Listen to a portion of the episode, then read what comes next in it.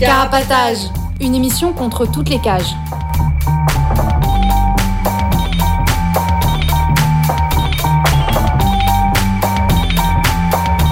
Carapatage, c'est une émission contre les prisons, la répression et le contrôle. À travers l'actualité de l'enfermement, mais aussi son histoire. En racontant les luttes à l'intérieur et à l'extérieur, en échangeant ce qu'on a vu, lu et entendu.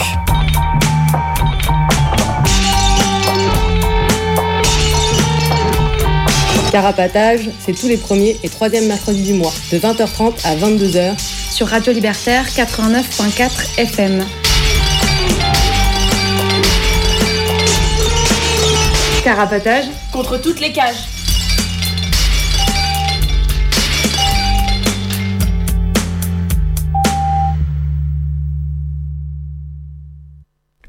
Bonsoir, vous êtes bien sur Carapatage.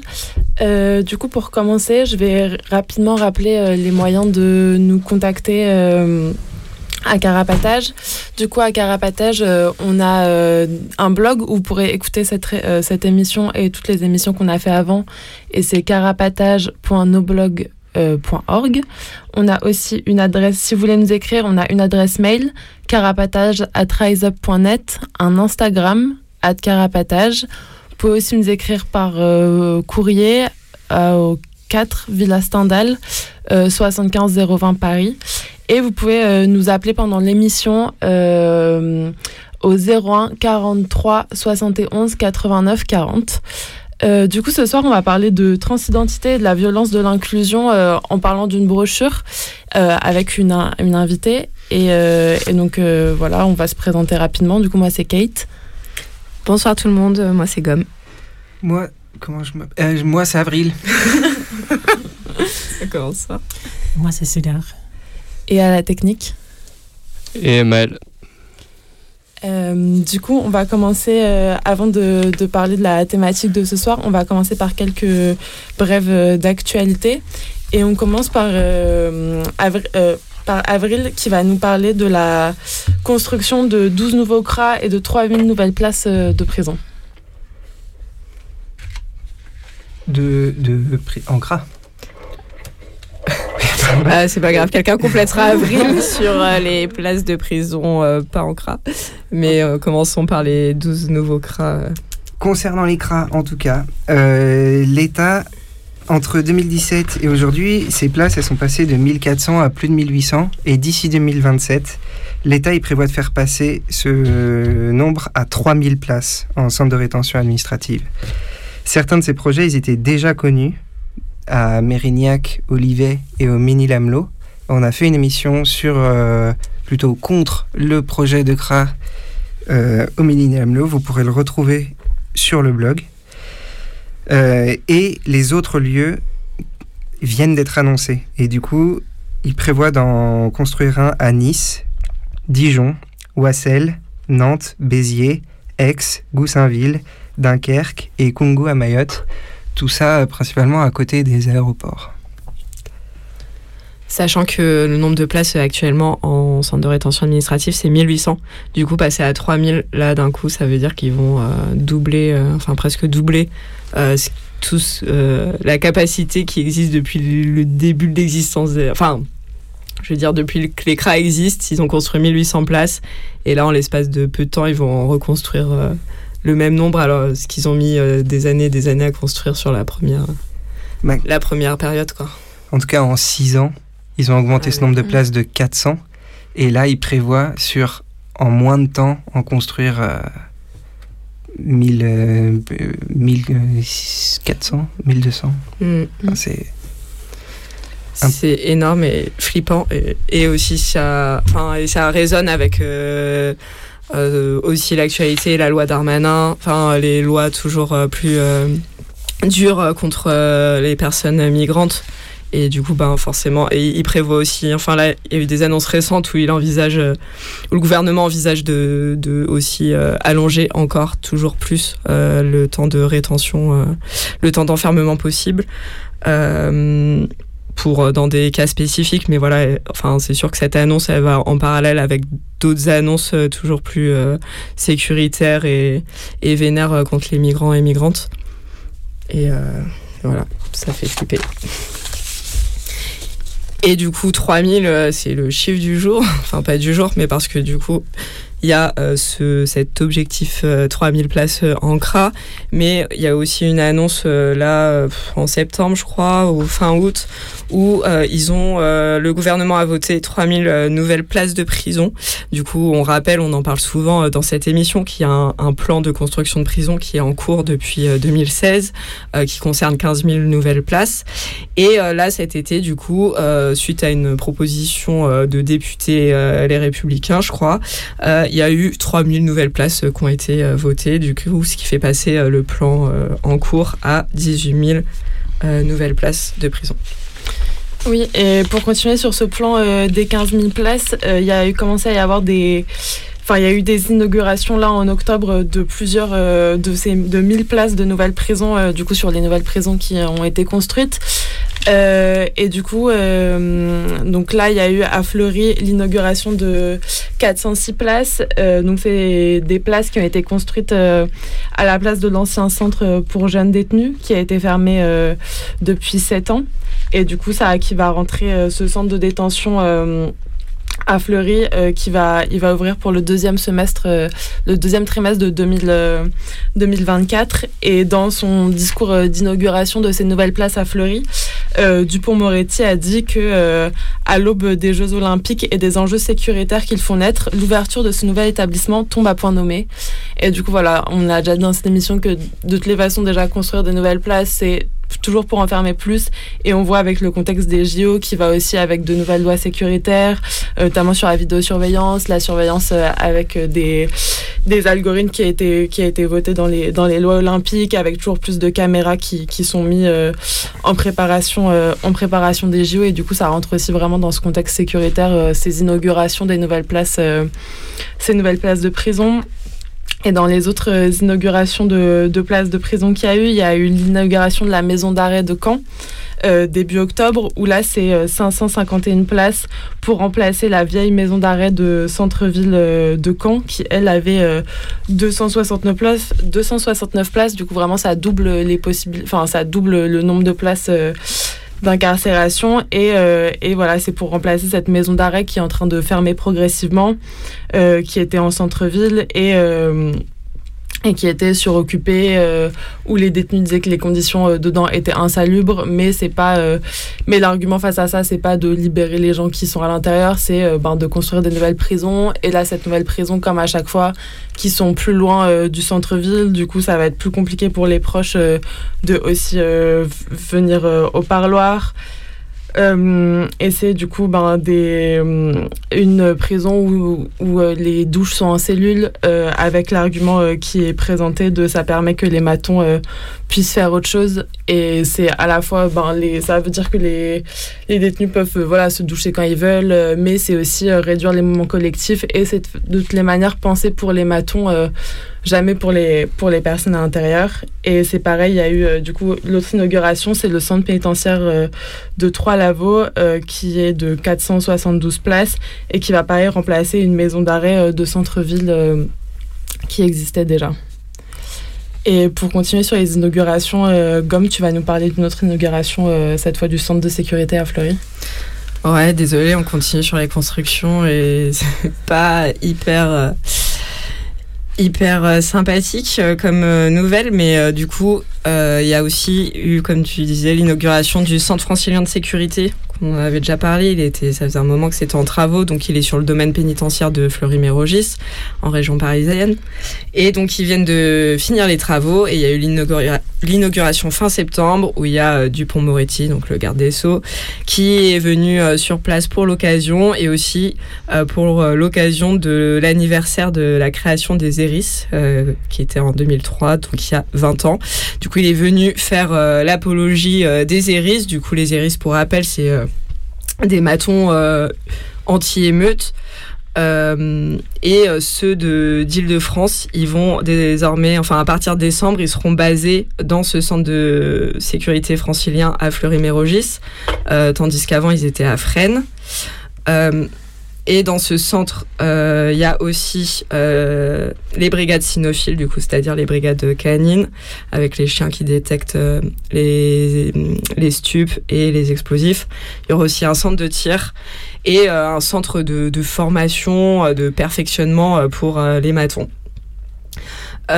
donc, pour revenir sur les ERIS, ils avaient été, du coup, cette unité, elle avait été créée en 2003 à ce moment-là, c'était euh, l'Allemand qui était euh, préfet euh, de Paris et Perben qui était garde des Sceaux. Depuis, donc, il y a neuf unités d'ERIS. Donc, c'est des équipes régionales d'intervention et de sécurisation, je sais plus, un truc comme ça. En tout cas, du coup, c'est régional. Et il y en a neuf qui existent, qui comprennent en tout 400 agents, dont 60 ou 70 pour l'île de France. Donc euh, Dupont-Moretti a fait euh, voilà encenser euh, cette unité d'élite en disant qu'il en avait bien besoin. Bon, on rappelle quand même que entre temps, ils ont aussi créé les ELAC, qui sont alors là les équipes locales d'appui de je ne sais plus quoi. En tout cas, c'est à peu près la même chose des que les ERIS, sauf que peut-être un peu moins équipés et au lieu d'être régionales, ils sont implantés directement dans des prisons en particulier. Voilà. Donc du coup, quand euh, Dupont-Moretti en mode ah les matons euh, n'ont pas de moyens sur place euh, d'intervenir quand il se passe, je sais pas, un blocage de promenade ou une tentative d'évasion ou voilà. Bon, maintenant il y a quand même les ELAC qui sont déjà des matons anti-émeutes qui sont directement sur place. Sinon, qu'est-ce qu'il y avait d'autre euh, On pendant cette inauguration, il y a eu aussi un exercice euh, d'intervention, une démonstration de ce merveilleux travail qui est celui des ERIS. Et euh, on pouvait lire dans la presse, après ça, le, témoignage du commandant Patrick, qui est le chef des ERIS d'Île-de-France, et qui parle de la passion pour son métier. Vraiment, c'est très touchant. et des valeurs humaines qui sont rattachées et des liens qu'il crée avec les détenus. Donc, ça dégoûte. C'est voilà, bah, c'est comme si les CRS parlaient de, de leurs liens des, qui créent avec les manifestants. comment c'est, c'est, vraiment joli ce qui se passe quand ils t'écrasent la gueule contre le trottoir. Et euh, pour finir, euh, à cette occasion, on apprend euh, les dernières les innovations à venir par rapport aux ERIS. Et du coup, à partir du 1er novembre, va y avoir une expérimentation d'une brigade d'ERIS motorisée. Euh, voilà, sur euh, le modèle un peu de la brave M qu'on voit dans les rues euh, depuis quelques années. Et du coup, il y a huit motards qui vont être formés auprès du centre de formation de la police nationale. Et il y a aussi une réflexion sur l'utilisation des drones par les ERIS, voilà, sans, date, mais on imagine qu'ils vont qu'ils n'auront pas de mal à pouvoir se doter de, de ce nouveau jouet de, de la police. Et euh, voilà, c'est pardon, c'était un peu long, c'est c'est tout ce que j'allais dire sur euh, ce nouveau centre, euh, du coup, qui est sur le domaine pénitentiaire de Fleury-Mérogis et qui va qui est déjà un endroit pas très sympa pour aller voir ses proches, mais du coup, avec ce bâtiment à l'entrée, là, ça va être encore un, peu. donner encore un peu plus d'air aux familles qui doivent déjà prendre un bus qui ne passe jamais pour arriver sur ce, cet endroit horrible qui est le, le domaine pénitentiaire de Fleury. Euh, pour continuer sur quelque chose de peut-être un tout petit peu plus réjouissant, euh, on va parler de, on va écouter le jingle d'une émission anticarcérale qui s'appelle euh, Zonzonde et peut-être Avril, tu veux me la présenter rapidement Non? Ah non, moi je voulais juste dire que Zonzonde fait peau neuve et vous pouvez écouter son nouveau jingle.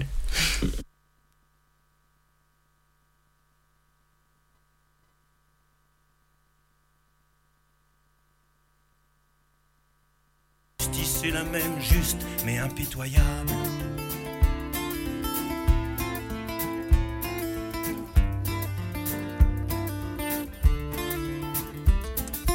Puisqu'il exige un sacrifice.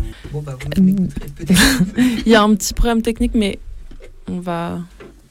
Bah, peut-être on, on, passe à la brève suivante et puis quelqu'un peut euh, peut-être aller voir s'il y a un problème avec, avec le fichier. Ouais.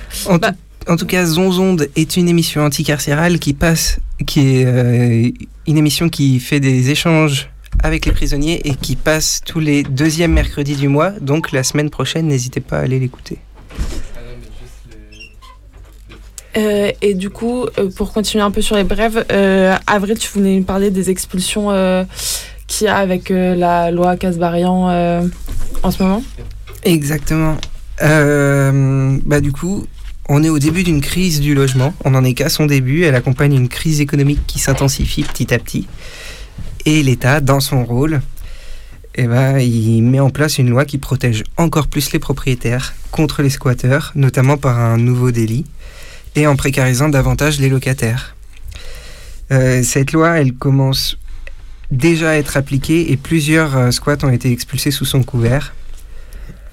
Alors, euh, bon, pour envoyer un- la chanson qui arrive, elle va envoyer un petit message. On ah non, on va envoyer Zonzon. tout de suite la chanson parce qu'il reste encore deux. Désolée pour d'avoir cassé l'effet de style, mais, euh, mais on peut écouter Zonzon du coup, le problème est réglé.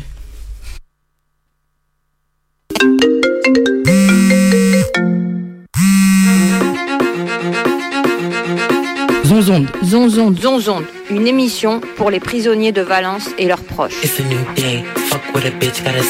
Tous les deuxièmes mercredis du mois de 20h à 21h sur Radio Méga 99.2.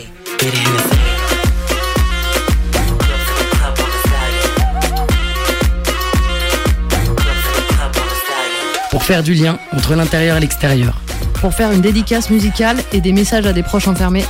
Pour que des paroles de prisonniers prisonnières puissent retentir dehors. Pour que malgré l'isolement, des personnes ressentent notre soutien. Alors si tu veux passer un message à un proche, faire une dédicace musicale en direct, tu peux appeler au 09 72 40 20 85 ou écris-nous à Zonzonde Radio Méga 35 rue Prompso Prompso P-R-O-M-P-S-A-U-L-T 26 000 Valence.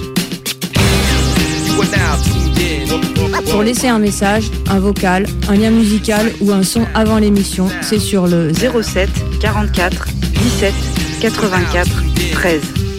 De dédicace en dédicace, on casse l'isolement.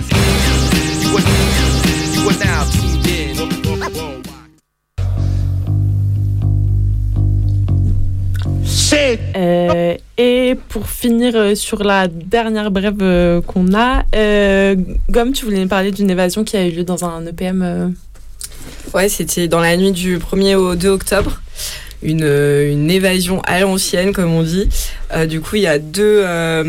du coup, c'était à l'établissement pour mineurs de Kievrechin dans le nord. Et euh, du coup, il y a deux, euh, deux personnes enfermées qui étaient dans deux cellules euh, différentes, qui ont réussi à se faire la belle, qui étaient prévenues.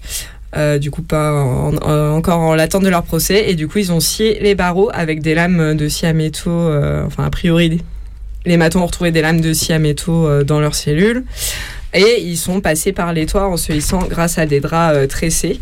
Dehors, il y avait une voiture qui les attendait et euh, on imagine que euh, elle est allée direct en Belgique vu que la frontière se trouve à moins de 1 km et aussi vu que malheureusement, moins de 24 heures plus tard, c'est là-bas qu'ils ont été retrouvés. On resignale au passage la collaboration entre les flics euh, de, des différents pays de l'Union européenne. Et c'est pas la première fois que, euh, suite à des évasions, euh, il y a des personnes qui sont retrouvées en Belgique suite à des contrôles par des policiers belges. Et voilà, il y avait déjà, et du coup, sur cette EPM euh, de Kievrechin, il y avait déjà les matons depuis un moment, et du coup, c'était euh, dans les. euh, dans les tiroirs et ça va commencer, je pense, je crois en 2024, euh, qu'il y a des travaux de sécurisation qui avaient déjà été programmés et avec notamment l'installation de caillebotis aux fenêtres. Du coup, on rappelle, c'est des, des grillages épais avec des mailles très serrées et aussi le surélèvement euh, des, des grilles de la cour de promenade. Et ben, on va écouter une euh, petite musique euh, donc, qui s'appelle Death to the Landlord de Meryl Streep.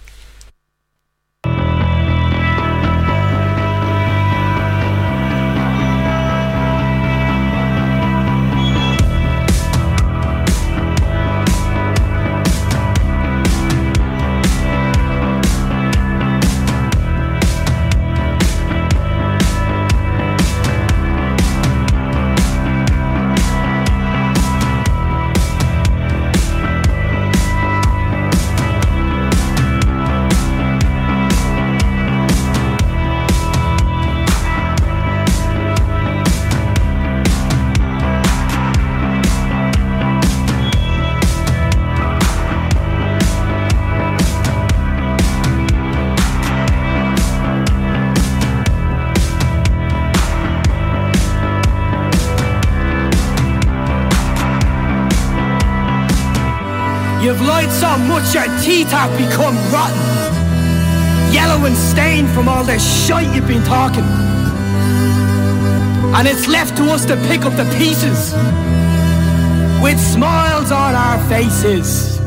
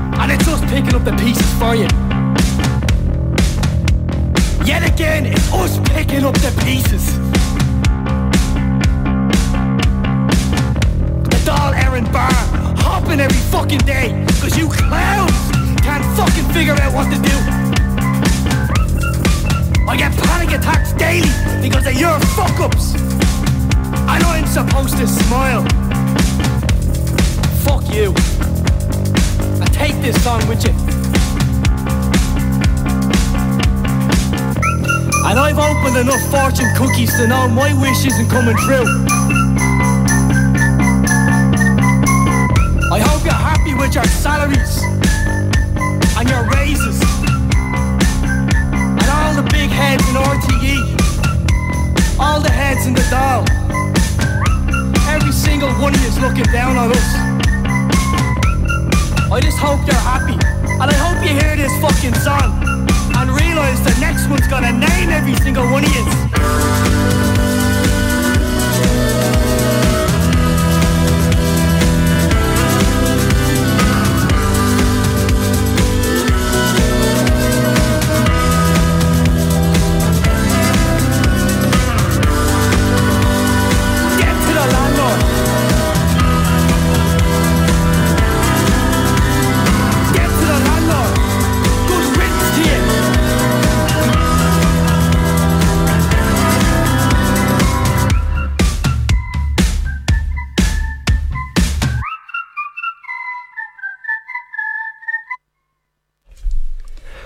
J'ai complètement raté mon effet de style euh, tout à l'heure. Mais pour que l'intention soit claire, je vais traduire le titre en français, c'est Crève les propriétaires.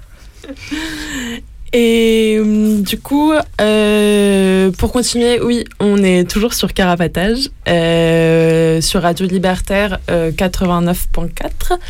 Et si vous voulez nous appeler, je vais vous redonner le numéro, n'hésitez pas, c'est le 01 43 71 89 40.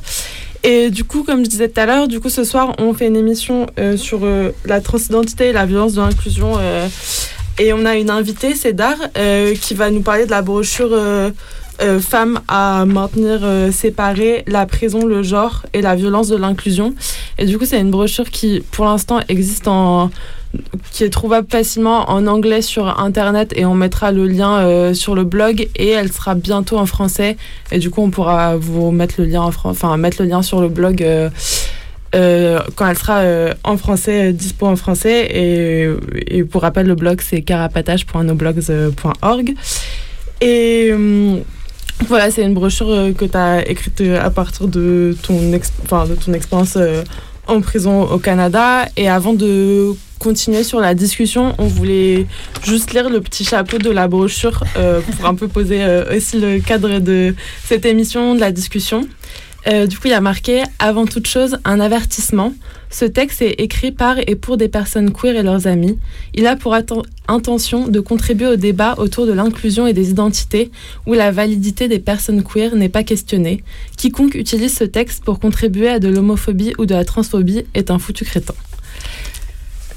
Euh, et du coup, euh, pour commencer, si tu veux un peu plus te présenter et un peu plus présenter, ben, comme c'était, ça parle beaucoup du, de la prison au Canada, si tu veux aussi un peu présenter la, comment ça fonctionne la prison au Canada, Ouais, euh, un peu de manière générale. Bon, ouais, euh, moi c'est Cédar, je vis à Hamilton, en Ontario, au Canada. Ouais, j'ai fait la prison à cinq reprises, là, hein, entre 2010 et 2019, euh, en Ontario. Euh, les prisons au Canada, il y a genre deux euh, grands types. Euh, il y a les prisons fédérales et les prisons provinciales. Et du coup, moi, j'ai passé tout mon temps dans les prisons provinciales. Euh, avec euh, les deux tiers euh, des personnes détenues au Canada. Il y a une tiers qui est dans les prisons fédérales, là où les conditions sont beaucoup mieux. C'est un peu comme ici, où ils ont accès à plein de trucs. Ils peuvent avoir genre des télés ou des radios en cellule, peuvent cuisiner, porter leurs propres vêtements. Il, y a des, programmes qui ont lieu, tu peux suivre des cours. Et c'est surtout pour des personnes qui ont de, longues peines. Euh, mais moi, c'était toujours genre quatre mois ici, quatre mois là. Alors, j'étais euh, dans des prisons où il n'y a rien. Soit tu es en cellule euh, à trois, soit tu es dans une grosse pièce en, tout en béton avec une télé, puis rien du tout. Il n'y a pas de programme, tu portes l'uniforme orange, là, typiquement américain. Et il y a très peu de livres. euh, il n'y a pas de sport. euh, ouais, tu te fais chier, vraiment. Juste à raconter des histoires entre détenus, c'est euh, c'est tout ce qu'il y a à faire. Oui, du coup, j'ai fait autant de prisons chez les hommes que chez les femmes. Je suis une femme trans. Et du coup, ça m'a fait vachement réfléchir euh, sur le genre et sur euh, le monde tel qu'il est, euh, où il a besoin de genre et de séparer les personnes en, en groupes pour mieux les gérer. Au Canada, l'État a changé il y a quelques années euh, sa façon de, de gérer le genre euh, et l'identité du genre. Euh, le projet de loi C16 euh, en 2017 euh, a fait que l'identité du genre figure parmi euh, les classes protégées contre lesquelles c'est interdit de discriminer, comme la race ou le sexe. Alors du coup, euh, toutes les institutions de l'État ont dû euh, trouver des, une façon de trouver des façons de euh, d'accepter l'auto-identification de genre et euh, d'accommoder les personnes sur cette base. Ce qui, euh, d'après ce que je comprends, est assez différent euh, que ce qui se passe ici. Mais finalement, comme les personnes trans, euh, les femmes trans au moins, peuvent se trouver dans des prisons pour femmes, euh, sur des blocs normaux avec d'autres femmes. Là, c'est, c'est pas tout le monde, mais c'est possible. Mhm. Ouais, en France, il n'y a pas. en France, il a pas la question de l'auto- l'auto-identification. C'est vraiment euh, sur la base de ton état civil. euh, si je dis pas de bêtises, sur euh, comment tu vas être orienté. Du coup, ton état civil étant. Est-ce qu'il y a écrit M ou F sur ton papier d'identité? Ouais, c'est un truc typiquement canadien, là, parce que l'État canadien, il aime bien les identités, il aime bien les catégories de gens, il aime bien avoir diverses populations, mais c'est vraiment sa façon de gérer les gens, c'est de gérer en tant que population distincte. par exemple, depuis les années 70, la politique officielle de l'État, c'est le multiculturalisme. le Canada, c'est un pays avec énormément d'immigration, mais il ne cherche pas à assimiler les migrants, mais plutôt leur permet de garder un peu leur propre culture, euh, d'avoir un, entre-soi en quelque sorte, euh, et même, va même cibler des programmes et des services euh, aux besoins des communautés ethniques ou culturelles ou religieuses. alors du coup, ajouter le genre ou la sexualité, ça faisait juste une communauté, en plus à, gérer ainsi, à qui proposer des programmes et des services, y compris des prisons finalement. Oui, considéré comme un service public euh, comme un autre et qui du coup doit être euh, aussi s'adapter euh, aux identités particulières et, les prendre en compte. Ce qui est effectivement très différent de... Enfin, ça paraît vraiment très éloigné de, de ce qu'on vit ici en France, où c'est vraiment plutôt le, le choix opposé qui est fait par rapport, enfin, sur le positionnement par rapport aux identités et aux communautés c'est vraiment plutôt euh, l'unité, l'universalisme. Euh, euh, L'assimilation. Voilà. C'est le truc principal qui est porté. Et les questions de. J'ai l'impression que ces questions apparaissent un peu en France, ces nouvelles questions, et qu'elles sont très fortement débattues, combattues. Voilà, enfin que ça va pas du tout de soi, là où euh, au Canada ça a l'air d'aller de soi, cette idée euh, de multiculturalisme. Oui, tout à fait. Euh, J'ai plein de questions qui font énormément débat en France. ne se pose même pas au Canada, au moins au Canada anglophone. Au Québec, il y a des gens qui imitent un peu ce qui se passe ici. Alors, il y a assez récemment, il y a une partie conservateur qui a réussi à faire passer une loi qui interdit les symboles religieux chez les fonctionnaires. Alors du coup, euh, les, enseignants et les professeurs sont interdits de porter le voile, par exemple. Euh, mais c'est hyper récent et euh, il y a le gouvernement fédéral qui a entamé une action en justice contre le Québec pour empêcher que cette loi entre en force. alors du coup, tu vois que ça reste assez controversé. Et du coup, ce qui est intéressant, enfin, j'ai l'impression aussi ce qu'on va toucher du doigt là euh, pendant cette émission, euh, c'est que euh,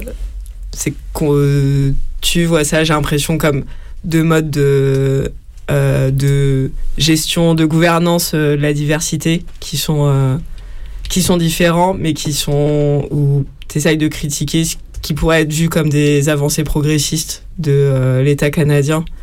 Euh, de ce multiculturalisme et de cette, euh, acceptation de justement de la diversité et que dans cette brochure tu montres en fait comment par euh, cette inclusion c'est aussi bah, c'est aussi de c'est aussi un moyen de, contrainte sur une population. Enfin, c'est un autre mode de, d'exercer l'autorité, mais que c'est pas et, et, du coup et quelle violence aussi ça peut engendrer.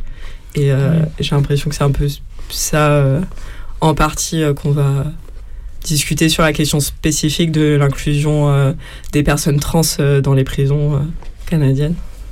Ouais, l'État canadien aime bien, bien s'ériger en tant que genre de symbole progressiste dans, dans, le monde, mais finalement, il n'est pas moins violent que l'État français ou les autres États. c'est juste à sa propre manière de gérer la population. Euh, alors oui, l'inclusion euh, des personnes trans euh, est bien violente. la violence liée à l'exclusion est souvent très évidente. On peut le voir clairement à quel point être exclu en, tant que personne trans, que ce soit le fait de vivre dans la pauvreté, ne pas avoir accès à un, logement ou de se trouver en des situations assez dangereuses en prison. ces situations-là sont évidemment violentes. Euh, mais ce que je voulais pointer dans ce texte, c'est qu'il existe également un côté très violent dans l'inclusion. Euh, parce que finalement, euh, bien que j'étais inclus en tant que femme, euh, avec d'autres femmes, j'étais néanmoins en prison. Et c- l'expérience restait hyper violente. Et alors, en créant des populations distinctes, ça permet un traitement différencié. Donc, en, en créant genre, une, une catégorie supposément protégée autour de l'identité du genre, ça veut juste dire qu'il y a également un traitement différencié pour les personnes trans qui leur est réservé dans la société aussi bien que dans la prison. Oui, et ça fait aussi. Enfin, et, et ce que tu dis dans la brochure et ce que tu dis bah, sur la violence de l'exclusion qui est, qui est évidente et en même temps celle de l'inclusion qui est moins évidente, mais là que tu montres et tout ça, euh, ça fait aussi écho à, ce qui, à, la situation des personnes trans en, en prison en France où là l'exclusion elle est assez. Enfin, aussi plus évidente et c'est pas du tout la même situation pour les personnes trans en prison qui là en France euh, elles sont souvent placées euh, à l'isolement euh, dans les quartiers pour hommes euh, ou dans des quartiers spécifiques mais à l'isolement de la détention toujours dans les maisons d'arrêt pour hommes et du coup c'est ça fait des c'est intéressant aussi pour penser à la situation en France et, ces questions là quoi Ouais, c'est important de dire que on parle de ça pour critiquer la prison et critiquer précisément les tentatives de la prison de s'améliorer. Je ne veux pas dire que l'exclusion c'est mieux. Finalement, ou que je préfère euh, les, bons vieux jours où les, femmes trans passaient euh, tout leur temps en isolement. Euh, je veux dire que quand même, il faut empêcher les prisons de s'améliorer et de pouvoir répondre à leurs critiques, de vraiment récupérer les critiques qu'on fait d'elles. Il faut pouvoir leur attaquer sur, de nouvelles bases lorsqu'elles cherchent à changer comme ça. Alors, pour continuer à critiquer les prisons canadiennes, il faut pouvoir critiquer l'inclusion. Peut-être on, va avant de continuer euh, plus loin dans la discussion on va passer une petite musique euh, et du coup on va écouter On the Run de G-Strings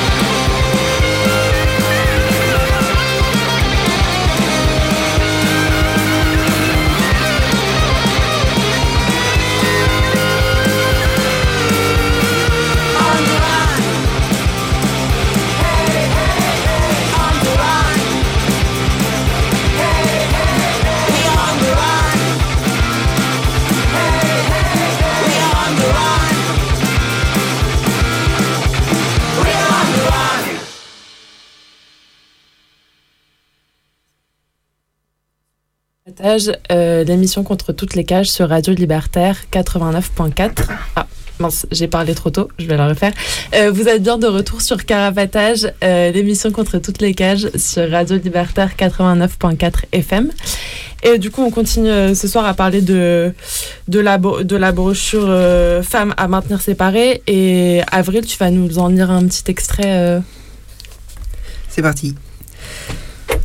Hommes et femmes sont des catégories signifiantes dans la mesure où il existe un vécu du, patriarcat, du patriarcat propre à chacun. Les femmes trans constituent une identité distincte dans la mesure où elles ont aussi une relation spécifique à la violence du patriarcat. La prison fonctionne alors comme une usine. Elle trie les corps pour les exposer à des traitements différenciés et les reproduire violemment comme des êtres genrés dans un monde qui a besoin de tels êtres. Euh, à un autre endroit, on peut lire euh, ce même processus, mais d'un autre point de vue, quand, il y a écrit Enfin, tu peux relâcher ton souffle. Ton corps n'est plus un problème à résoudre ou une question à laquelle répondre. Du coup, euh, comment la prison, elle essaye de résoudre ce qu'elle appelle un problème? Comment ça s'exprime et est-ce que c'est là dès le départ ou ça arrive en cours Ben, la prison ch- cherche à trier les corps sur euh, plusieurs bases différentes. Euh, il y a les critères administratifs que je viens de décrire, là, entre, euh, selon, en fonction de la longueur de la peine. Mais un critère très important, c'est finalement le genre ou le sexe. Il y a, il y a un siècle environ, les, euh, les prisons ont décidé que euh, exposer les femmes à, une- à la violence euh, sexuelle et sexiste dans les prisons avec des hommes, c'était insupportable, c'était une atteinte à leur légitimité. Alors du coup, l'État a créé des prisons séparées pour des personnes dites femmes. Alors déjà, à partir de ce moment-là, il y a un tri de corps. Alors l'État est impliqué dans dans le fait de essayer de déterminer euh, son sexe à la naissance afin de savoir euh, quel cage utiliser. Euh, et rien ne change euh, sur le fond euh, lorsqu'on commence à inclure euh, l'identité du genre et inclure les personnes trans euh, dans ce schéma parce que dès le départ, ils continuent de trier les gens en fonction du sexe à la naissance. Puis, ils vont ajouter euh, comme une, mention sur ton dossier là que tu es trans. Et puis, il va indiquer en dessous euh, toutes les. euh, tout ce euh, dont tu as droit finalement en tant que personne trans, que ce soit d'être dans un quartier qui respecte ton identité de genre, que si, si, euh, si tu as besoin de, de telle ou telle chose pour ton expression de genre. Euh, et puis, en plus, il y a un côté hyper arbitraire. Euh, la plupart des personnes trans euh, passent la plupart de leur temps en prison en isolement, bien qu'on est censé être inclus euh, dans des, des blocs normaux. Et lorsque je me suis trouvé en prison, la première fois après la mise en place de la loi C16, euh, il y avait un processus qui a duré environ deux heures où ils cherchaient à savoir ce qu'ils devaient faire de moi.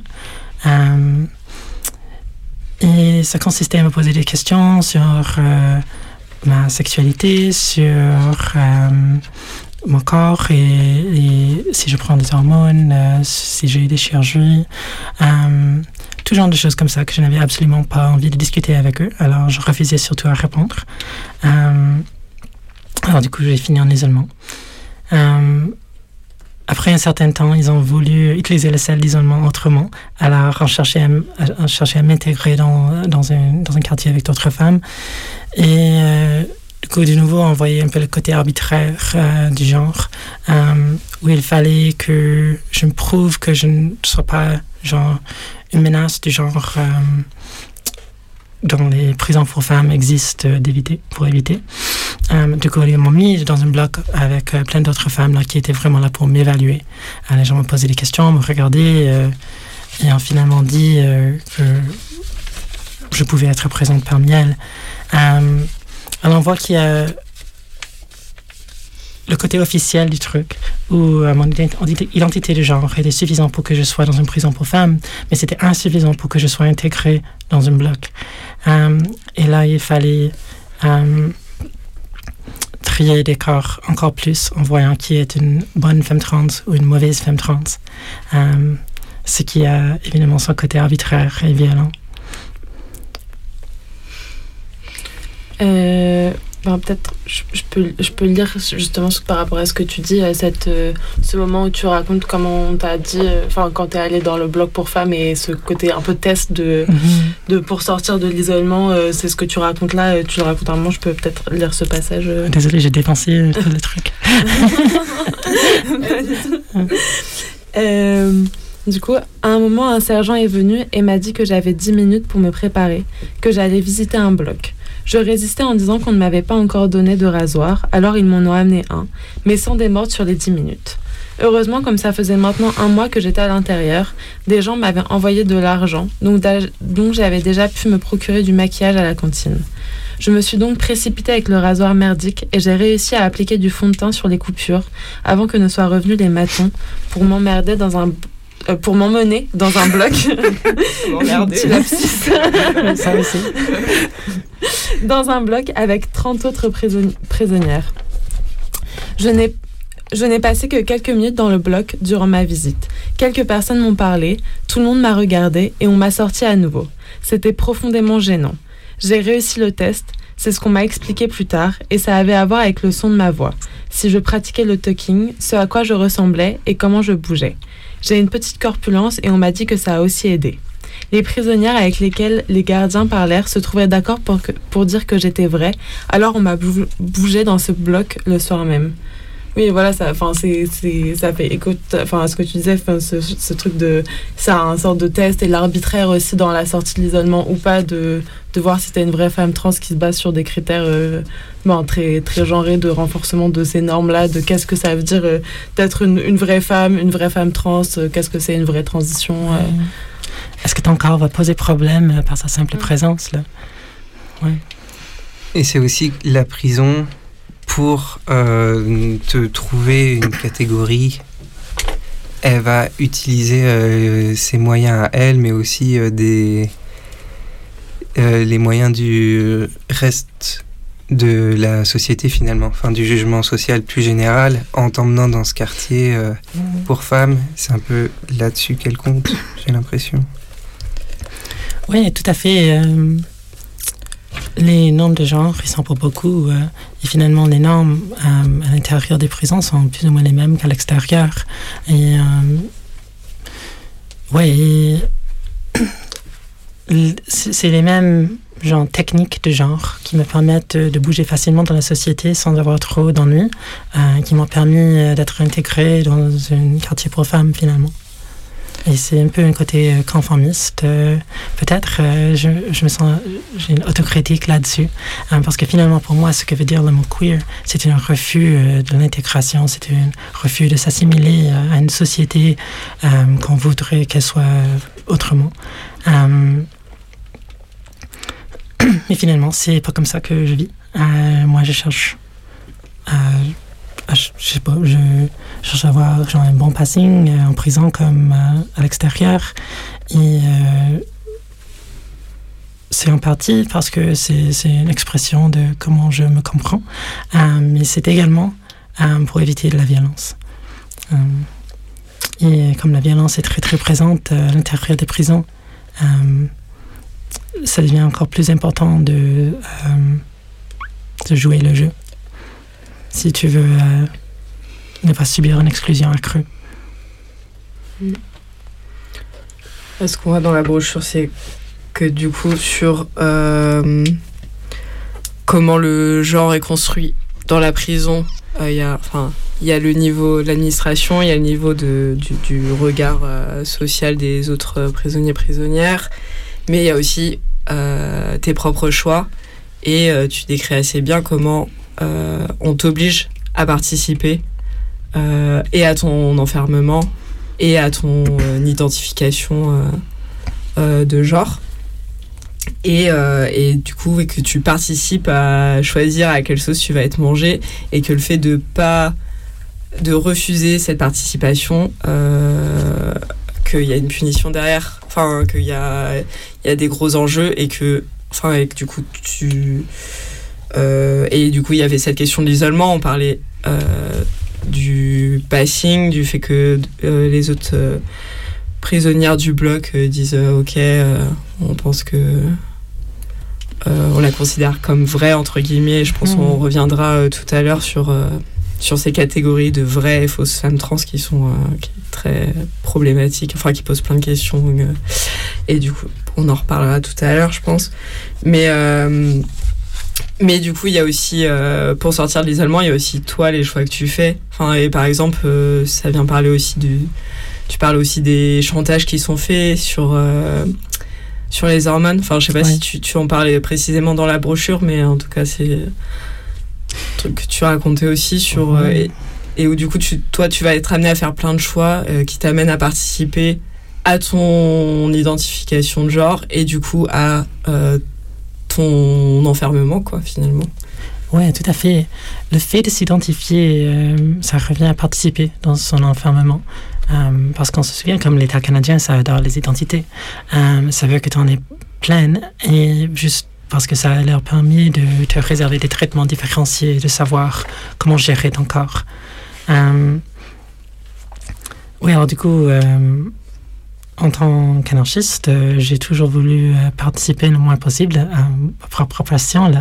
Euh, alors, lorsque les flics sont venus m'arrêter, je ne répondais pas à leurs questions, ni sur mon identité de genre, ni sur quoi que ce soit d'autre, sur les faits dont j'étais reproché notamment.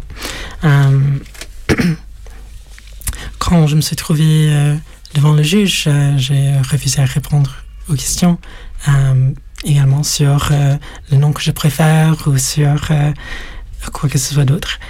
Et finalement, en prison, j'ai continué un peu sur le même truc, mais là, la menace devenait de plus en plus claire. Euh, je commençais à me retrouver avec des hommes. Ils me mettaient dans des cellules avec, avec des hommes là qui parlaient trop mal de moi et où je me sentais pas vraiment en sécurité. Et je pouvais voir que si je continuais à refuser euh, de participer, euh, je finirais dans une euh, bloc normal euh, d'hommes, quoi.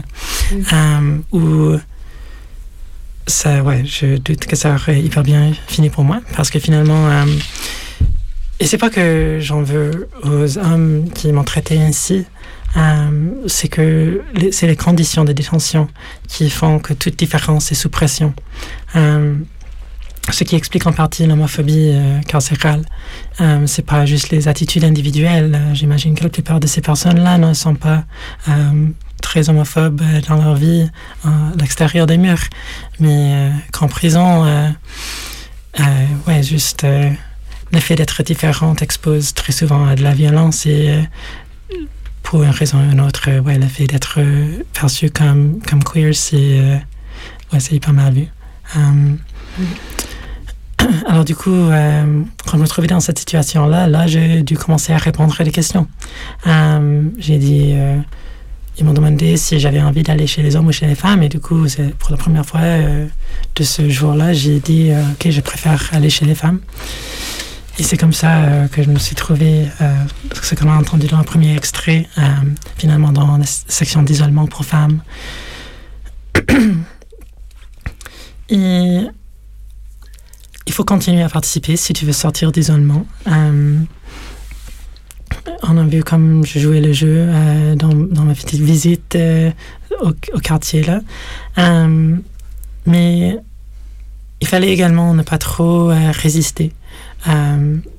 Tu viens de faire mention du, du chantage autour des hormones. À un moment donné, euh, je faisais une grève de la faim autour de certaines con- conditions que je vivais, que je trouvais insupportables. Euh, J'avais duré genre 4-5 jours et euh, alors ils commençaient à me menacer en disant qu'ils allaient, n'allaient plus me donner des hormones si je continuais ma grève de la faim. Euh, et comme je voyais qu'ils étaient sérieux, là, j'ai tout de suite arrêté parce que finalement, quoi, me faire détransitionner, ça ne faisait pas partie de mes projets. Euh, c'est assez intéressant, mais pour euh, les mecs trans, il y, a un truc semblable qui a lieu, mais euh, pas tout à fait euh, le même. Mais pour sortir d'isolement, les mecs trans doivent accepter de cesser de prendre des, hormones, de cesser de prendre de testostérone. Et alors ainsi, pour s'intégrer dans un bloc pour femmes, il faut en quelque sorte accepter d'être détransitionné je trouve que c'est assez intéressant de, de penser à qu'est-ce, de quoi a l'air un corps qui n'est pas une menace dans les, dans les yeux de l'État, de quoi, à quoi a l'air un corps qui participe, euh, qui permet au processus de passer fluidement. Euh, et comment l'État va nous exercer une pression pour euh, qu'on ressemble le plus possible à ce corps, à ce corps carcéral idéal. Mm. Ben, avant, de, avant de continuer la discussion, on passer une petite euh, musique et on va passer euh, Bébé Hacheme de Tremende Haruya et de Saraebe. Tremenda jauría, tremenda jauría. Y Sarajevo, desde América Latina. Tremenda jauría, para todo, para para todas. Si son mi jefe, no soy amigo.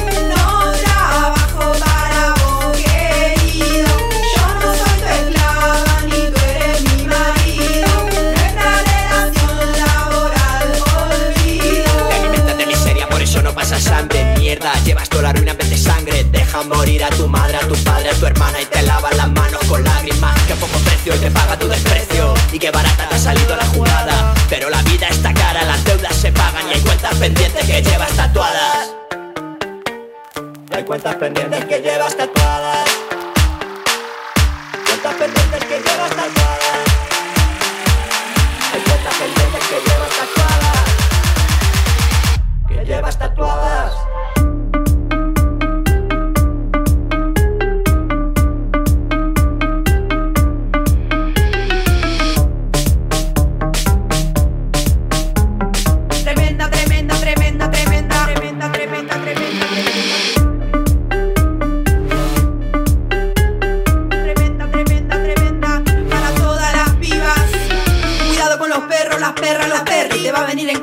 Jauría que maestraste. Cuidado con la candy, la duty, la beauty. Te van a sacar sangre porque la dejas con hambre.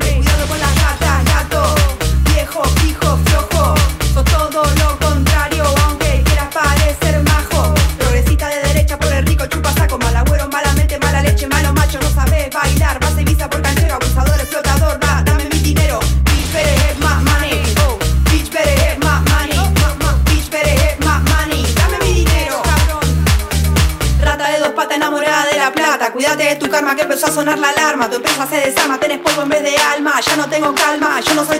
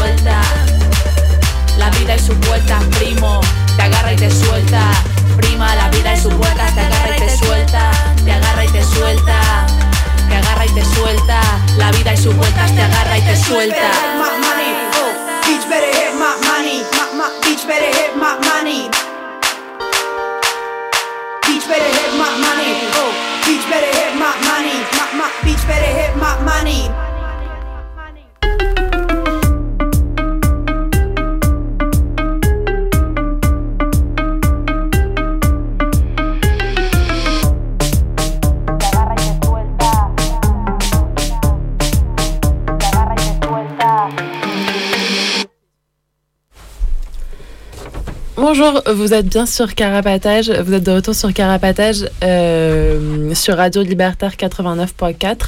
Euh, pour rappel, vous pouvez nous contacter euh, par mail et notre adresse c'est carapatage at riseup.net euh, ou sur Instagram at carapatage. Et du coup, on va continuer à, à parler de cette question de euh, cette question euh, de l'identification, l'identification sous contrainte. Et Gomme, tu vas nous lire un extrait euh, de la brochure? Ouais, pour revenir sur comment la l'administration elle t'oblige, enfin elle exige de toi que tu t'auto-identifies. C'est pas juste une possibilité qu'elle te laisse, mais que c'est aussi une contrainte qu'elle t'impose de participer à ce processus-là. Lire un, un petit passage. Au niveau, du coup, c'est euh, au moment de, l'arrestation. Au niveau humain, je ne pense pas qu'ils agissaient avec malveillance. Le processus était nouveau, la plupart d'entre eux ne s'en étaient jamais chargés avant et ils ne connaissaient probablement aucune personne trans. Et beaucoup des questions posées n'étaient pas les questions officielles.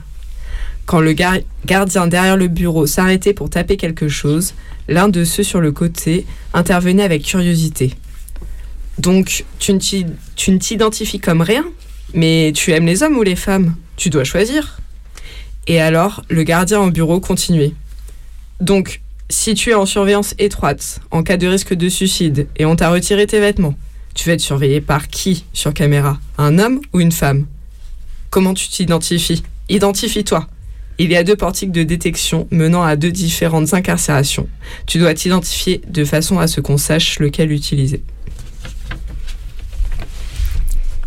Et euh, pour euh, continuer un peu dans cette idée-là, je lire un autre passage qui euh, raconte comment ce- le fait d'être forcé à emprunter un de ces portiques joue un rôle dans comme hors de la prison une fois qu'elle sort, une fois qu'on sort.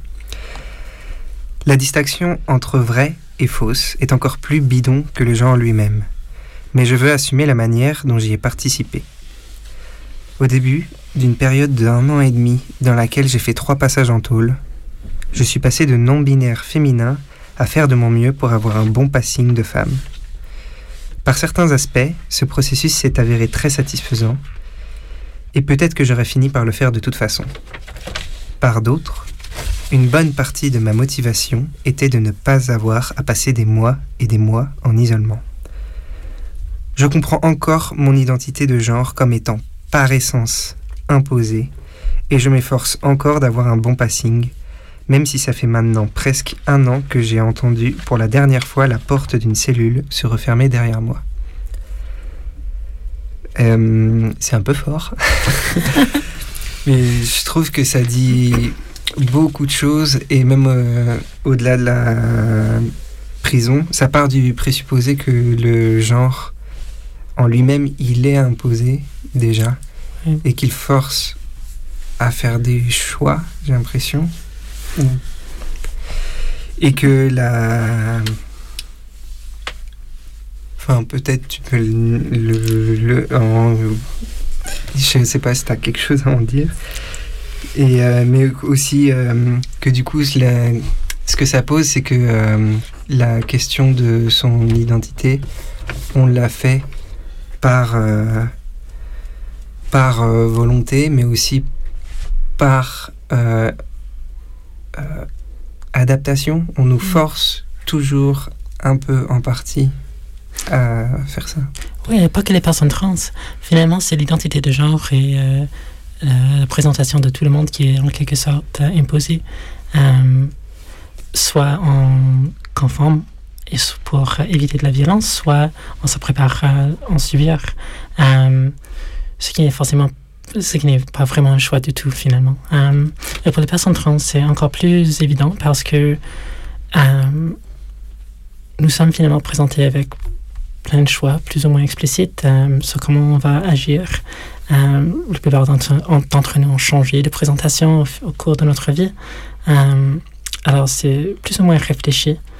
Mais on, a, on, est donné, la société nous donne une idée plutôt positiviste de, de l'auto-identification comme étant quelque chose euh, qui est juste une expression d'une vérité intérieure, euh, comme quelque chose qu'on porte en nous, qu'on affirme plus ou moins joyeusement et euh, qu'il suffit juste d'accepter et d'intégrer dans la société.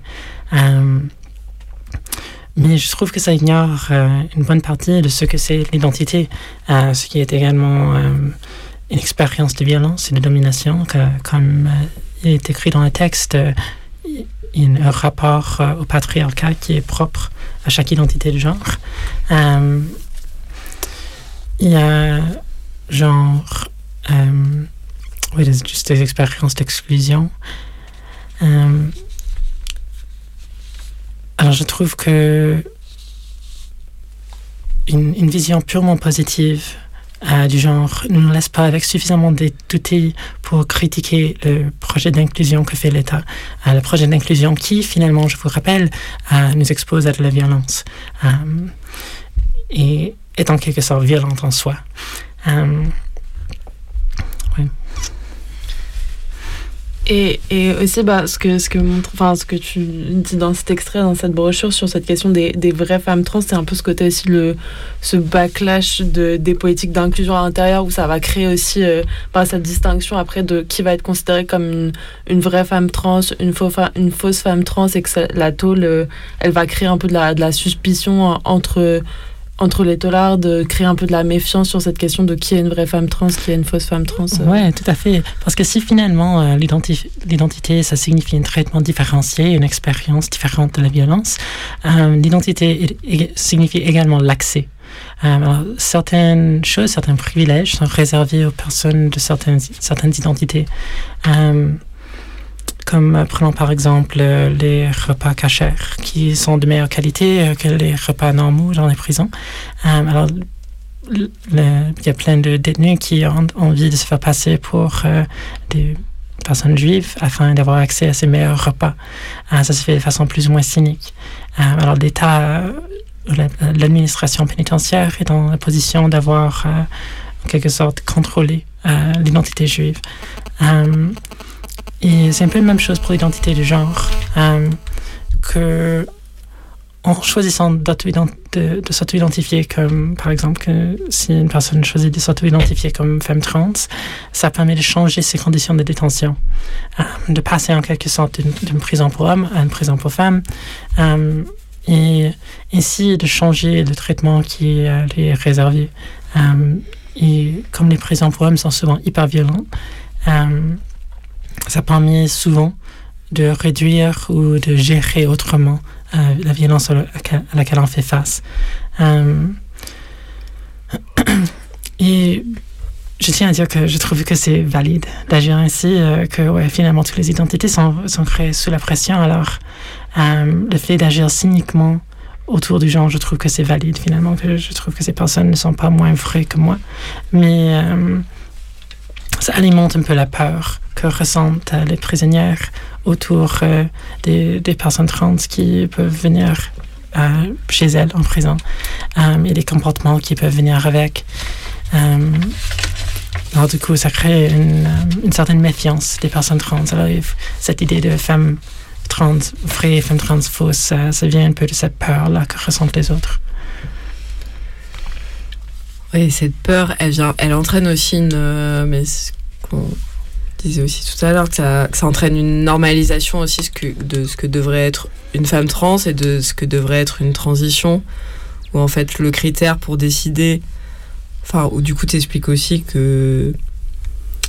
Tu comprends que des personnes se protègent euh, en s'auto-identifiant de manière non sincère, en gros enfin, se protège de la violence euh, des prisons pour hommes de cette manière-là. Et de la même manière, tu comprends que euh, euh, des femmes cis dans les prisons se protègent de d'un danger qu'elles perçoivent de d'hommes cis qui euh, s'auto-identifieraient de manière cynique comme femmes trans pour euh, accéder aux prisons pour femmes.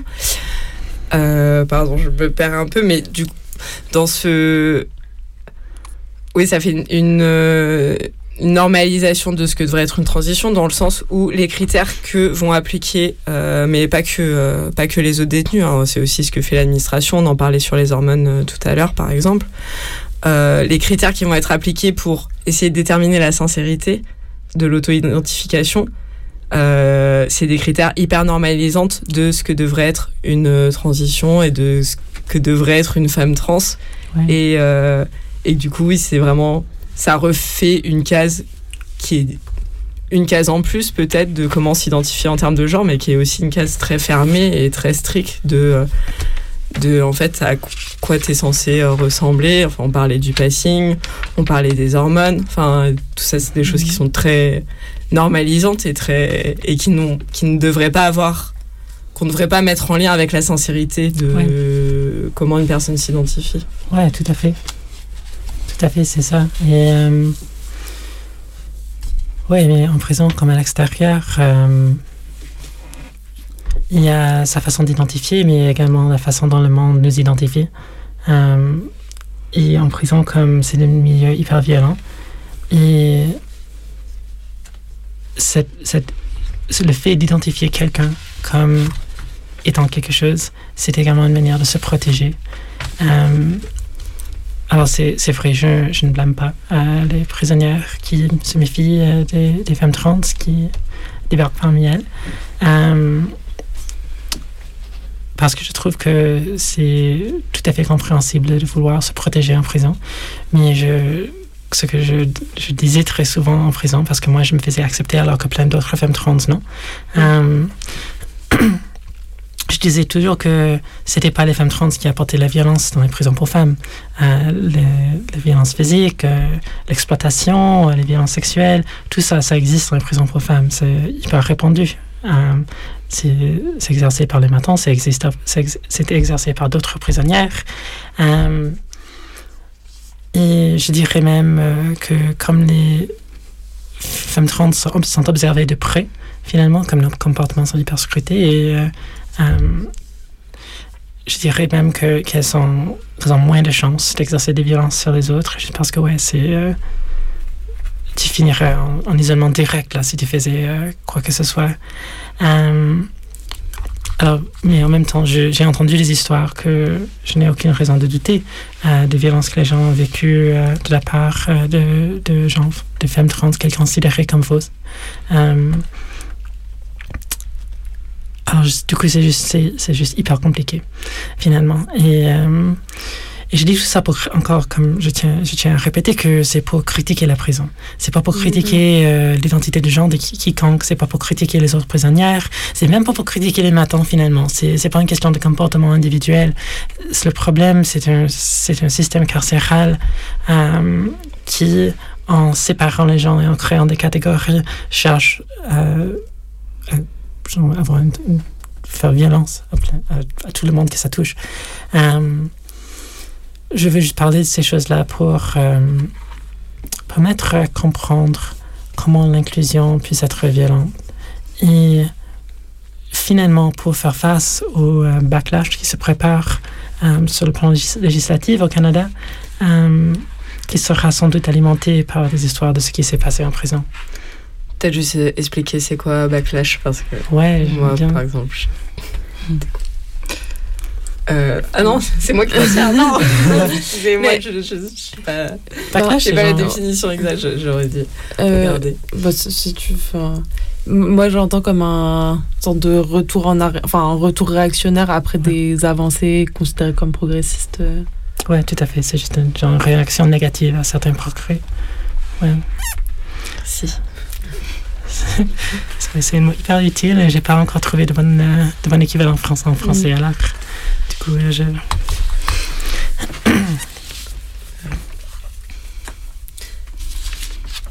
Mais euh, justement sur le backlash par rapport à l'inclusion euh, des personnes trans, tu racontes aussi d'autres histoires.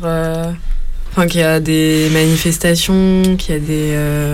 je sais pas si tu as envie de Ouais. parler ça rapidement, du coup, là, qui concerne plus spécifiquement les prisons, mais qui est aussi. Enfin, vu qu'on. Tu réfléchis plus largement à ce que veut dire l'inclusion euh, des personnes trans.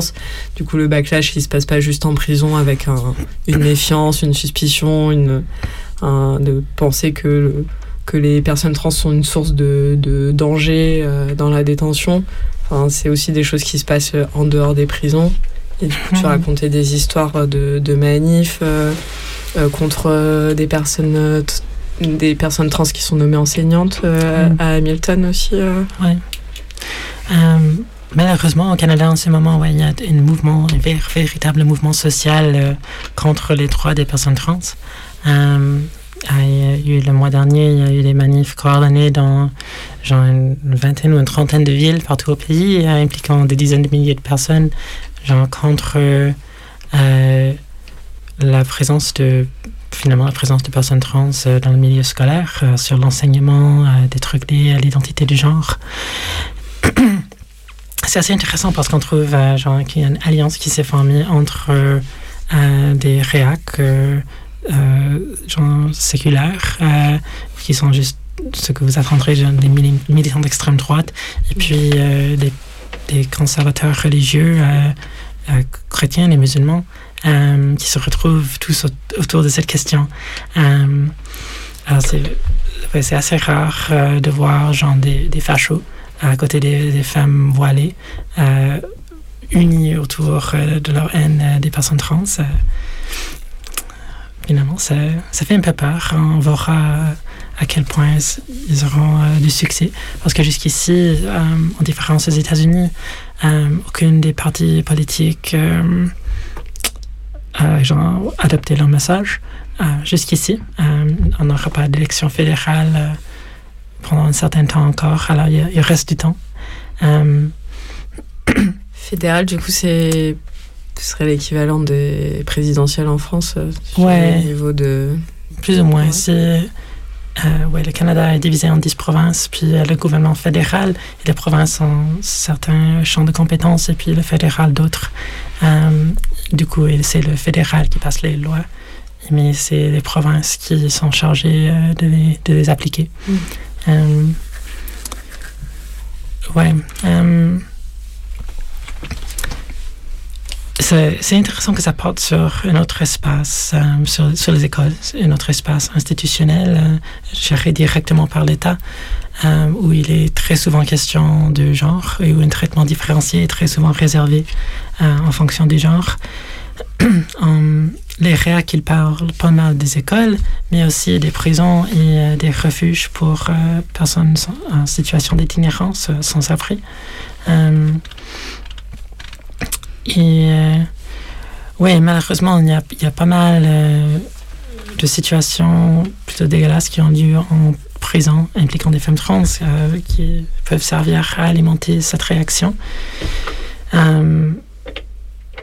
Parce que ouais, finalement, il y a des, personnes, peu importe leur identité, il y aura toujours des violences et toujours des situations d'exploitation en prison. Et que certaines de ces personnes-là soient trans, ça ne m'étonne pas. Mais ouais, c'est les, les réactions servent de façon assez cynique parce que finalement, euh, leur projet est d'exclure les personnes trans de la vie sociale euh, en passant par les institutions.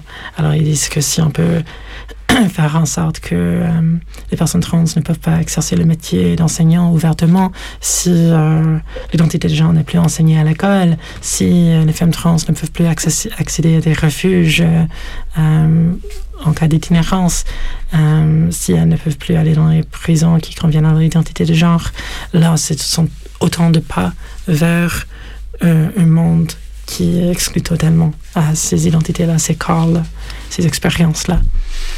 Euh, alors, comme j'ai dit, euh, normalement, je ne suis pas une personne trans hyper visible. Euh, je, cherche juste à vivre ma vie, quoi. Mais c'est dans le contexte de cette réaction-là que je cherche à nous pousser à avoir cette conversation-là que je, je fais des choses comme aller sur la radio pour parler de mon identité de genre et de mes expériences, euh, ce que je ne fais pas tout le temps. Euh, c'est que je trouve que faire face à une réaction, lorsqu'on fait face à une réaction, ce n'est pas suffisant de juste défendre l'État et défendre les projets de l'État contre les réacs. Il faut pouvoir attaquer l'État à notre façon, selon nos propres bases. Peut-être qu'avant de, continuer cette discussion, euh, on passe une petite musique euh, et du coup on va écouter euh, Celui qui a mal tourné de Georges Brassens. Il y avait des temps et des temps, je ne m'étais pas servi de mes dents, je ne mettais pas de vin dans mon eau, ni de charbon dans mon fourneau.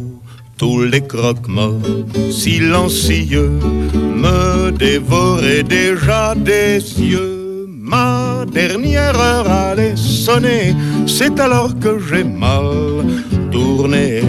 N'y allant pas par quatre chemins, geste tourbillonne tourne-main, en un coup de bûche excessif, un octambule à nord, massif, l'échafouré, quand ils l'ont su, m'ont posé la patte dessus pour m'envoyer à la santé, me refaire une honnêteté. Machin, chose, un tel, une telle, tous du commun des mortels furent d'avis que j'aurais dû en bonne justice être pendu à la lanterne et sur le champ, ils voyaient déjà partageant m'accordant tout bien tout honneur en guise de porte bonheur. Au bout d'un siècle, on m'a jeté à la porte de la santé. Comme je suis sentimental, je retourne au quartier natal, baissant le nez, rasant les murs, mal à l'aise sur mes fémurs, m'attendant à voir les humains se détourner de mon chemin. Il y en a un qui m'a dit salut, te revoir on n'y comptait plus. Il y en a un qui m'a demandé des nouvelles de ma santé. Alors j'ai vu qu'il restait encore du monde et du beau monde sur terre. Et j'ai pleuré le cul par terre, toutes les larmes de mon corps.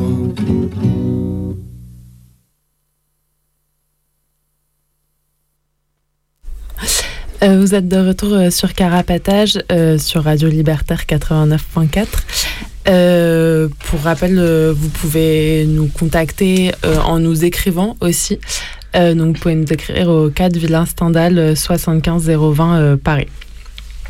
du coup, euh, pour continuer la discussion, du coup, juste avant, euh, avant la musique, euh, voilà, je parlais de la question de attaquer, enfin, pas que dans la réaction face à l'État, attaquer l'État sur nos propres politiques, mais aussi la question de, on en parlait avant, de la question de la réforme de la prison, de vouloir aussi porter des, des réformes de la prison et, et c'est envie de, enfin, voilà, de continuer à parler de ça, de cette question de la, de la réforme. Mm-hmm. Oui, la prison est toujours en train de changer. Euh, bien que les structures soient immuables et genre, euh, souvent juste des gros trucs en pierre qui ne changent que très rarement, euh, le fonctionnement des prisons est toujours en train de changer, de s'adapter selon les besoins de l'État, les besoins en légitimité, les besoins en gestion.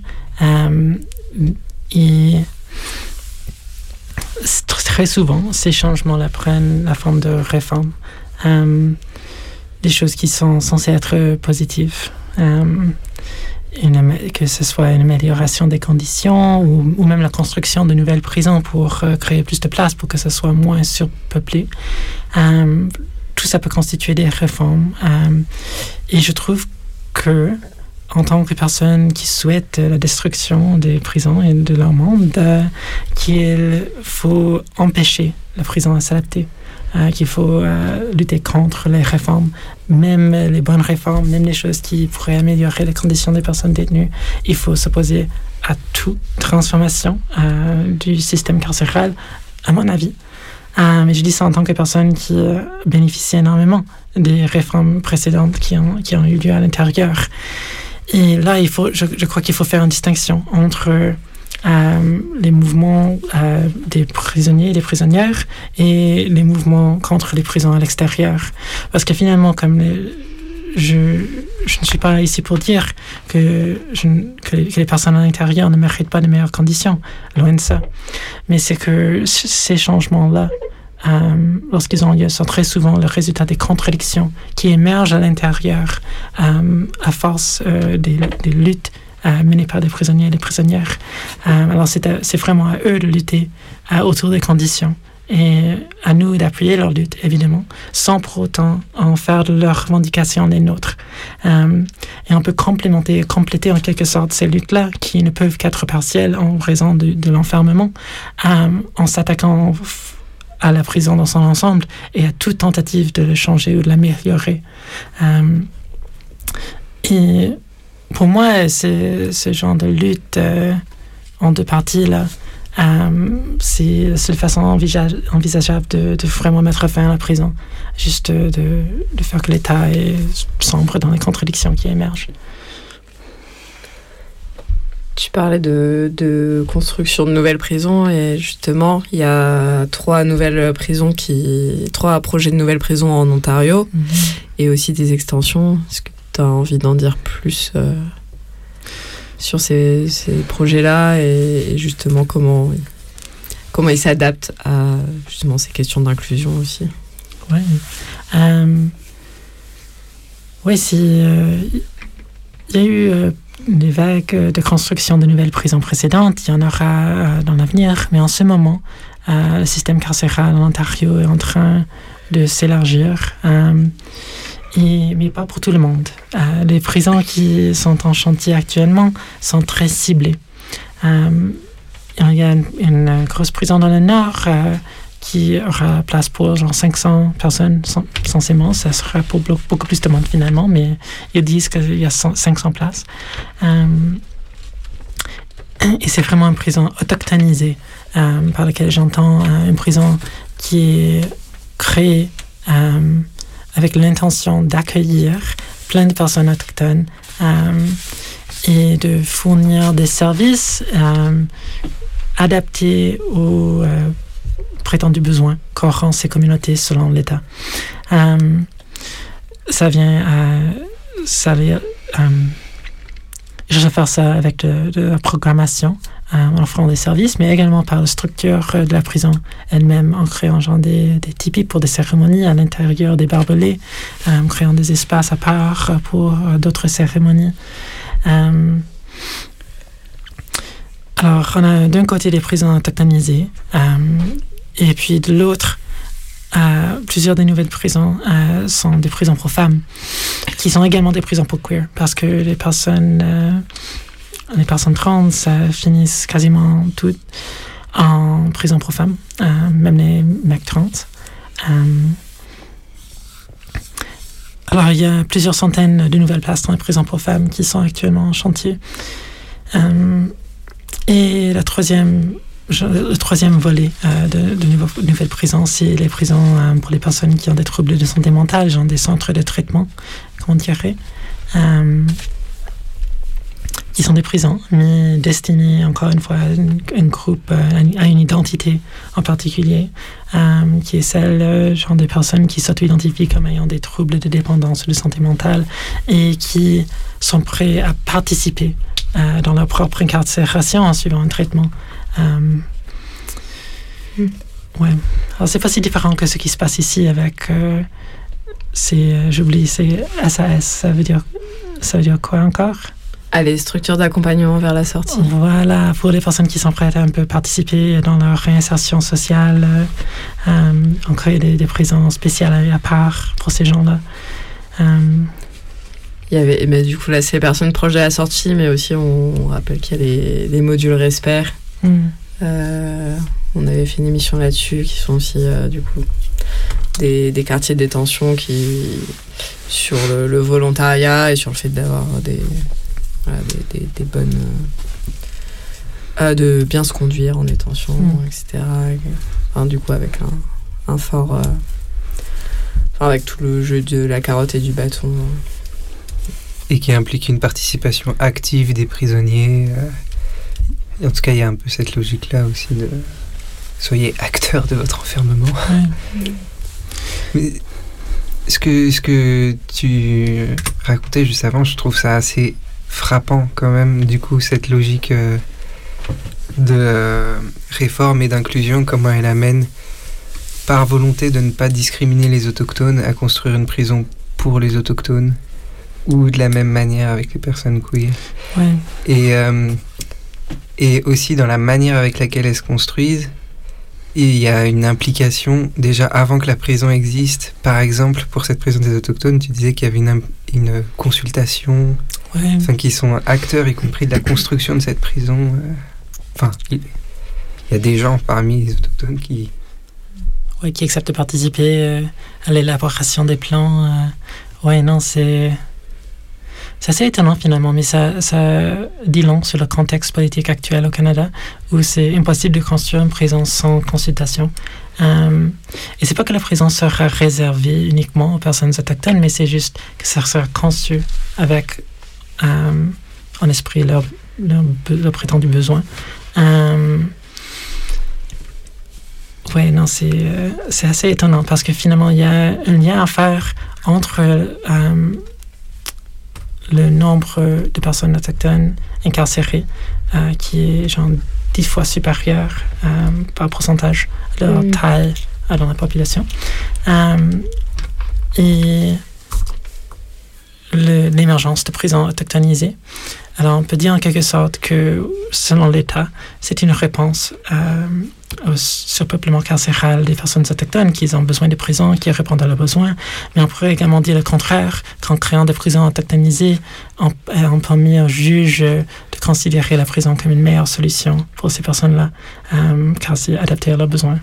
Euh, du coup, ça contribue incarcérer plus de personnes autochtones. Euh, et je trouve que la même chose a lieu pour les personnes trans, euh, que le, plus ces prisons peuvent inclure les personnes trans, euh, le plus ces prisons auront l'air d'être une, solution euh, appropriée euh, pour les prévenus trans. Mhm. c'est ce que. Enfin, par exemple, dire tout ça, c'est pas du tout. Enfin, on l'a répété déjà plusieurs fois, mais c'est pas dire que c'est mieux par exemple qui se passe en France où en fait euh, la plupart euh, par exemple des femmes trans sont dans des prisons euh, dites pour hommes à l'isolement et, d'ailleurs on avait fait une émission sur la question de la transidentité en prison en France du coup qu'on mettra aussi en lien sur le blog du coup c'est pas pour dire que pardon je, je suis en train de me perdre je sais pas où je voulais en venir euh, que. Euh, merde, non, je sais vraiment plus où je voulais en venir. Bon, bah voilà. Dommage. Euh, bah, je sais pas, mais peut-être qu'il n'était pas question de dire que vouloir réformer la prison ou je sais pas quoi, c'est de la responsabilité des gens qui sont dedans ou où euh, il n'est pas question de culpabiliser les gens là-dessus quand ils essayent de s'en tirer avec les conditions qu'ils ont, quoi. Mais et que on peut aussi dire en parallèle que peut-être je sais pas si c'est ce que tu voulais dire, mais c'est ce que ça me fait penser que euh, s'opposer euh, frontalement, enfin complètement à cette politique de catégorisation et tout, ça rendrait aussi plus difficile d'enfermer tout court pour la prison? Oui, oui, ça rejoint un peu effectivement ce que où je voulais en venir, de me dire en fait si euh, vraiment on imaginait euh, euh, zéro inclusion pour les personnes trans par exemple dans les prisons, bah, peut-être ça voudrait dire qu'on pourrait pas les enfermer par exemple. Que si on pousse la logique, enfin, Enfin, voilà, je sais que c'est que c'est caricatural et que la situation est différente et c'est pour ça qu'on n'est pas en train de dire ah c'est trop abusé euh, de demander enfin que des personnes trans euh, demandent par exemple être inclus euh, que des femmes trans demandent à être inclus pour des prisons pour femmes et que on, et que euh, qu'on n'est pas juste en train de dire euh, ah euh, c'est mieux comme ça se passe en France ou c'est pas possible ou très difficilement possible ou pour vraiment un nombre très minoritaire de, de femmes trans Euh, mais que mais que l'inclusion elle doit être aussi critiquée et que ben oui si on pousse le raisonnement à l'inverse euh, en fait euh, si euh, c'était juste impossible d'incarcérer des femmes trans ben tant mieux en fait. Si juste il y avait l'état de trouver. Et on voit comment ils bricolent je pense dans, un peu dans aussi dans ce qu'on a lu. On voit qu'ils ils bricolent. Il y a un autre passage dans la brochure où tu t'expliques que euh, face à ton absence de réponse finalement euh, sur euh, qui doit pouvoir te palper, ben finalement il décide que ce soit une femme qui palpe ton corps et un homme le bas ton corps, ce qui est assez frappant sur comment en fait même là où même au Canada où ils ont mis des lois pour essayer d'inclure tout ça, genre juste ils sont en train de bricoler parce qu'ils savent pas quoi foutre de et tant mieux en fait de de oui ils arrivent pas complètement à bien fignoler leurs cases et tout enfin ils sont en train de le faire mais en tout cas ils, ils bricolent encore et je suis encore en train de me perdre, je suis désolée. Mais en fait, du coup, si juste ils y arrivaient vraiment pas et qu'ils avaient pas quoi euh, faire des personnes trans, ben sur ce service public qu'est la prison, bah tant mieux en fait. S'ils peuvent pas incarcérer. enfin, c'est voilà, mais de Ce qui en toute évidence, c'est s'est pas ça qui se passe. Hein Ouais, mais euh, la plupart du temps, c'est dans l'histoire des personnes trans en prison, c'était surtout ça, que la prison ne savait pas trop quoi faire avec euh, eux et elles, et juste, euh, finalement, juste les laisser accroupir euh, en isolement pendant des mois et des années. Euh, ce qui n'est pas mieux, là. Finalement, comme je, me considère comme assez chanceuse d'avoir été euh, inclus dans une, dans une prison pour femmes, que pour moi, ça a bien marché, comme j'ai déjà fait de la prison chez les hommes, et euh, je, ouais, je n'avais pas trop envie euh, d'en refaire. Et oui, mais tout ça pour dire que l'expérience était néanmoins violente, euh, que ça restait la prison, que ça restait hyper violente, et qu'il faut, il faut pouvoir maintenir une ligne contre la prison dans son ensemble et que ça ne joue pas sur l'inclusion de telle ou telle personne, euh, ça ne joue pas sur à quel point la prison peut être gentille avec telle ou telle population. Euh, ouais, ça tout comme le fait d'avoir des, des, des tipis et des cérémonies à l'intérieur d'une prison auto- autochtonisée, le fait d'avoir euh, des femmes trans sur une- dans un quartier pour femmes, euh, ça, n'en fait pas genre une prison queer, euh, de, libération queer. Là. Euh, et ouais, c'est juste, c'est juste pour dire ça, qu'il faut trouver la manière de lutter et de s'opposer à ces trucs-là, tout en, tout en gardant à l'esprit la nécessité l'inclusion. Euh, le fait qu'on est obligé euh, d'être au moins un peu inclus afin de survivre sur- dans ce monde, que ce soit dans le marché du travail ou dans un quartier euh, de population générale, c'est toujours une question de survie finalement. Personne ne peut vivre en étant totalement exclu. Mais il faut juste se poser la question de si c'est vraiment une bonne chose, là, comme finalement euh, les mêmes forces sociales qui me permettent d'être incluse dans une prison pour femmes me permettent d'être inclus dans le marché du travail.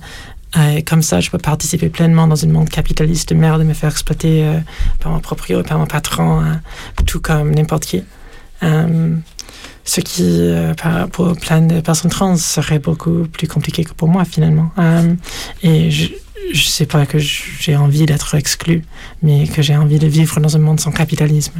Euh, je sais pas, c'est peut-être une, une, un peu fine comme nuance, mais euh, ouais, je trouve qu'il faut pas, il faut, savoir euh, différencier les choses.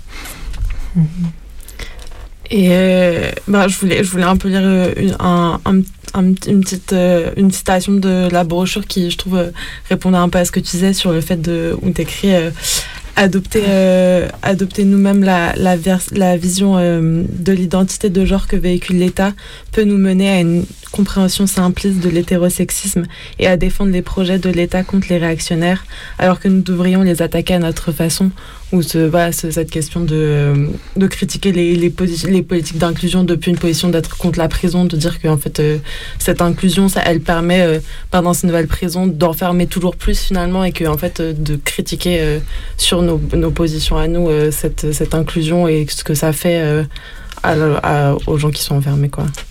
Voilà.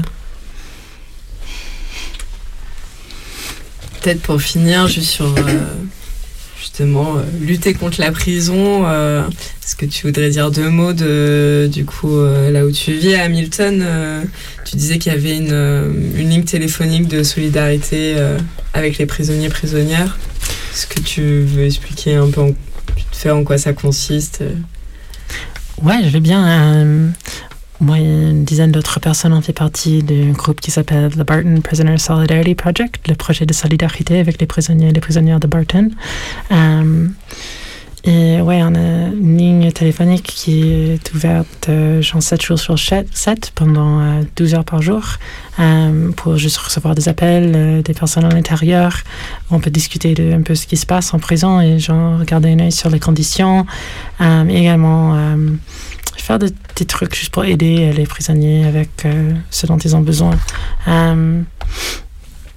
ça, on fait ça depuis bientôt 4 ans. non, encore plus. Cinq ans. Cinq ans, ouais, cinq ans. Et euh, ouais, on a, pu parler avec euh, des centaines de personnes incarcérées et euh, ce qui nous a permis de beaucoup mieux comprendre les réalités carcérales dans notre ville. Et nous ont permis également de, participer à des moments de lutte assez impressionnants à côté des personnes détenues. notamment pendant, la pandémie, où euh, il y a eu des, euh, des, grèves genre massives, des grèves de la faim ou des, refus de travail impliquant genre des centaines de, prisonniers. Euh, et on a pu répondre par des manifs et par des, petits blocages, par des trucs juste pour montrer notre soutien. Et ouais, non, c'est c'est un bon projet. Je vous encourage de faire quelque chose de semblable. Si ça vous intéresse, euh, c'est pas si compliqué que ça d'entrer en contact avec euh, des prisonniers et euh, de, commencer un peu à comprendre leur réalité et de trouver les manières de, ouais, de, de lutter ensemble. Trop bien. Ben, ben, on, va, on va arrêter l'émission là pour ce soir. Mais en tout cas, voilà, on vous mettra les liens de la brochure sur, le, sur le site. et bonne, bonne soirée et courage à l'intérieur. Et merci d'être venu à l'émission pour raconter tout ça. Ah oui, merci, c'était un plaisir. Merci beaucoup. Et on va écouter quoi euh, On va écouter, euh, peut-être juste avant de d'annoncer la musique, je, euh, les, la prochaine émission, ça sera le 1er novembre et ça sera sur OpsiWeb et le fichage des personnes psychiatrisées. Et du coup, on va, pour finir, on va écouter la chanson T'es pas toute seule de, de, de The Revenger. Salut. Salut, salut.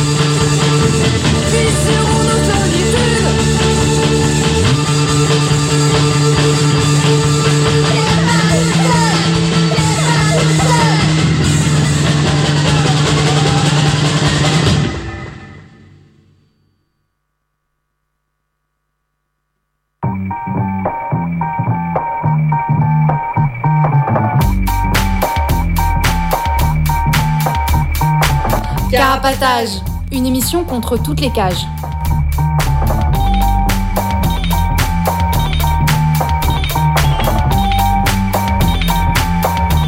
Carapatage, c'est une émission contre les prisons, la répression et le contrôle. À travers l'actualité de l'enfermement, mais aussi son histoire. En racontant les luttes à l'intérieur et à l'extérieur. En échangeant ce qu'on a vu, lu et entendu.